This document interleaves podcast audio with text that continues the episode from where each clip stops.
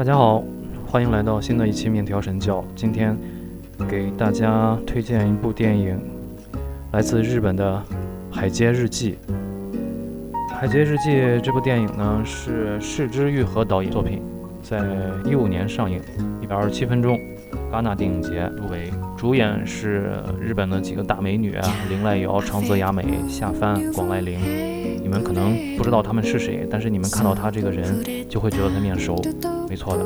市之愈合呢是日本现今我觉得是最接近大师的一位导演了，可以说是日本的国宝。一九八七年毕业于早稻田大学第一文学部文艺科，之后加盟 TV Man Union 制作公司，主要拍摄电视纪录片。九五年首次执导了改编自宫本辉小说的电影作品《幻之光》，获得威尼斯影展的竞赛入围以及其他影影展奖项，开启了剧情片创作之途。一经推出就引来各界的关注，在日本以及海外获奖无数。《幻之光》被认为是九十年代中最好最细腻的电影，这是一部讲述爱、解释了失去还有希望与重生的影片。第二部作品《下一站天国》，第三部作品《距离》也各有特色。呃，我认为《失之愈合》呢，真的是能够挖掘日常小老百姓那种特别细腻的情感，可能一般人都平时不会注意得到的那种情感。比如说，我们中国人就在家庭之间很少相互之间说我爱你之类的这种情感。嗯，我看过他的《比海更深》《小偷家族》。如父如子，嗯，叫好又叫座，享誉全世界，也拿了好多的奖。他的作品风格基本上都是这一这一个套路，嗯，就是来描述老百姓之间的这种的家长里短，然后让你体会到那种深刻的情感。他总是在那种没有大风大浪的小故事里、小的对白里、小的情节里，还有小的情景里。传达出那那种特别触动人心或者温暖人心的情感。呃，失之愈合呢，他的作品还有几个特点，一个是刚才说过，都是讲小人物啊、小故事，没有恢宏的场面；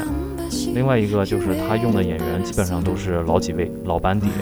呃，再一个就是他的这个镜头就是非常有日本特色的那种运镜，慢慢悠悠的，然后呢，色调。也是一看你就知道这是在日本，这就是日本电影。呃，绿呢就是那种特别温柔的绿，嗯，红呢不是那种特别鲜艳的红，它能让你在这种的情感，它能让你感受到这种情感当中的克制。通过颜色你就能感觉出来，他们在拍摄构图选景的时候就特别的克制。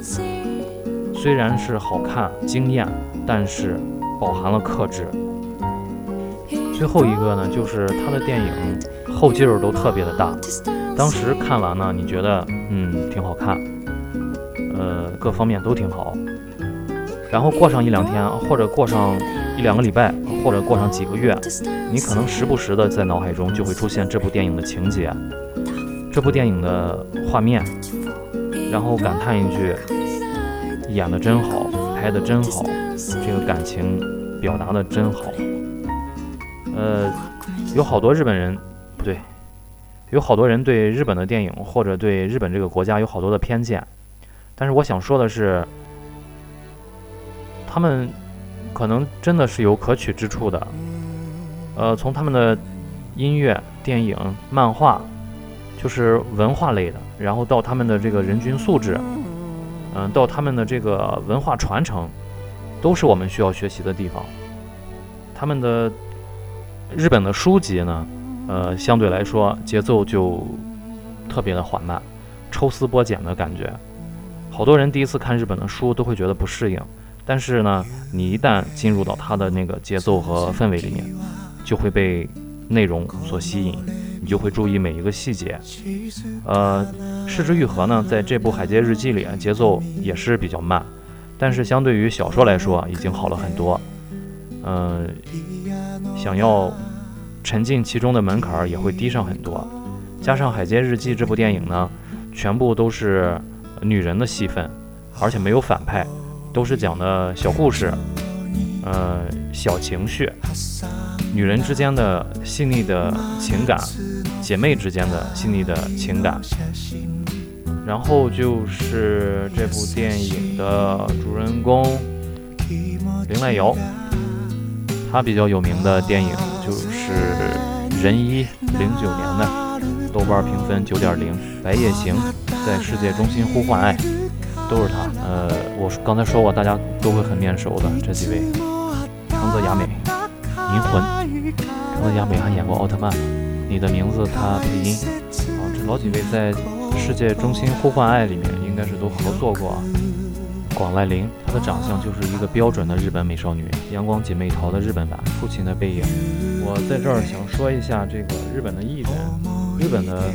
电影人和艺人呢，他们的专业精神还有演技，真的是有些国家不能比的。他们没有我们常见的一种这个演员之间的鄙视链，比如说这个拍电影的看不起拍电视剧的，拍电视剧的看不起拍网大的，年轻人呢瞧不起年老的没有流量的，呃，好像他们都没有流量这个概念。呃，当然日本也有很多的这个低分的电影，但是面对。一分的电影，我感觉演员的专业态度也是非常值得我们学习的。呃，下面我们来说一下电影《海街日记》呢，呃，讲的是一家三姐妹，呃，她们的爸爸抛弃了她们，然后呢，她们的妈妈也抛弃了三姐妹。这三姐妹是由姥姥独自养大的。然后在七年前呢，姥姥也去世了。去世之后呢，就由大姐把剩下的两个妹妹照顾到大。然后故事的开始是他们的父亲要举办葬礼。后三姐妹呢，从家乡赶到附近的殡仪馆来接待他们呢，是跟他们三个同父异母的最小的妹妹。这个时候，大家发现父亲的第二任妻子已经去世了，然后现在在殡仪馆的是父亲的第三任妻子，也就是说，他们的小妹妹已经是一个孤儿了。所以呢，大姐在这个葬礼结束之后呢，就邀请小妹妹到镰仓来跟他们姐妹三个一起居住，而这个小妹妹呢，毅然决然的就答应了。于是，在当年的秋天，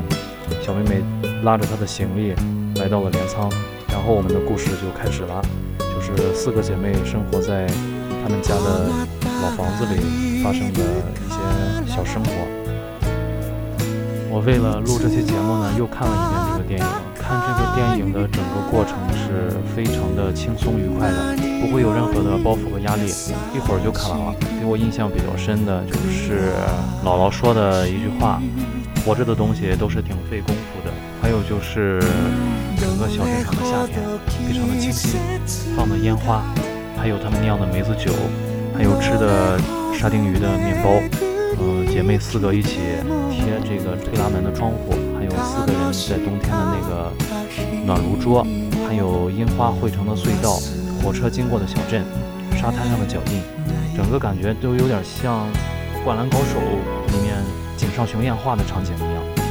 然后小妹妹的感觉也比较像赤木晴子，只不过小妹妹是在里面踢足球。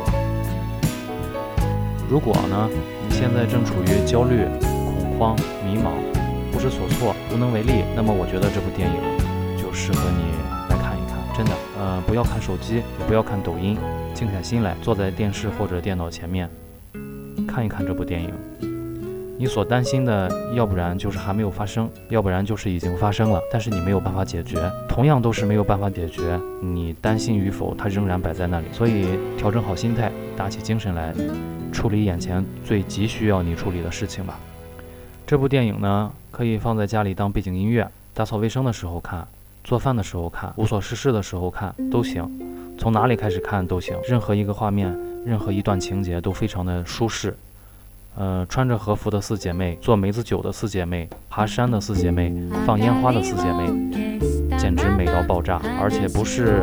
妖艳性感的那种美，而是邻家大姐姐的那种美。生活节奏放慢下来，静静的感受生活的细节。静静的体验生活带给人的一些感动，谁不想生活在这样一个无忧无虑的小镇里呢？有阳光，有大海，有火车，有山路，还有熟悉的饭店和咖啡厅，还有熟悉的晚风。影片的最后呢，四姐妹在海边，大姐说道：“爸爸可能是一个失败的人，但是他一定是一个温柔的人，因为他留给了我们这么一个可爱的妹妹，让我感触良多。希望大家能够喜欢这部电影，再见。”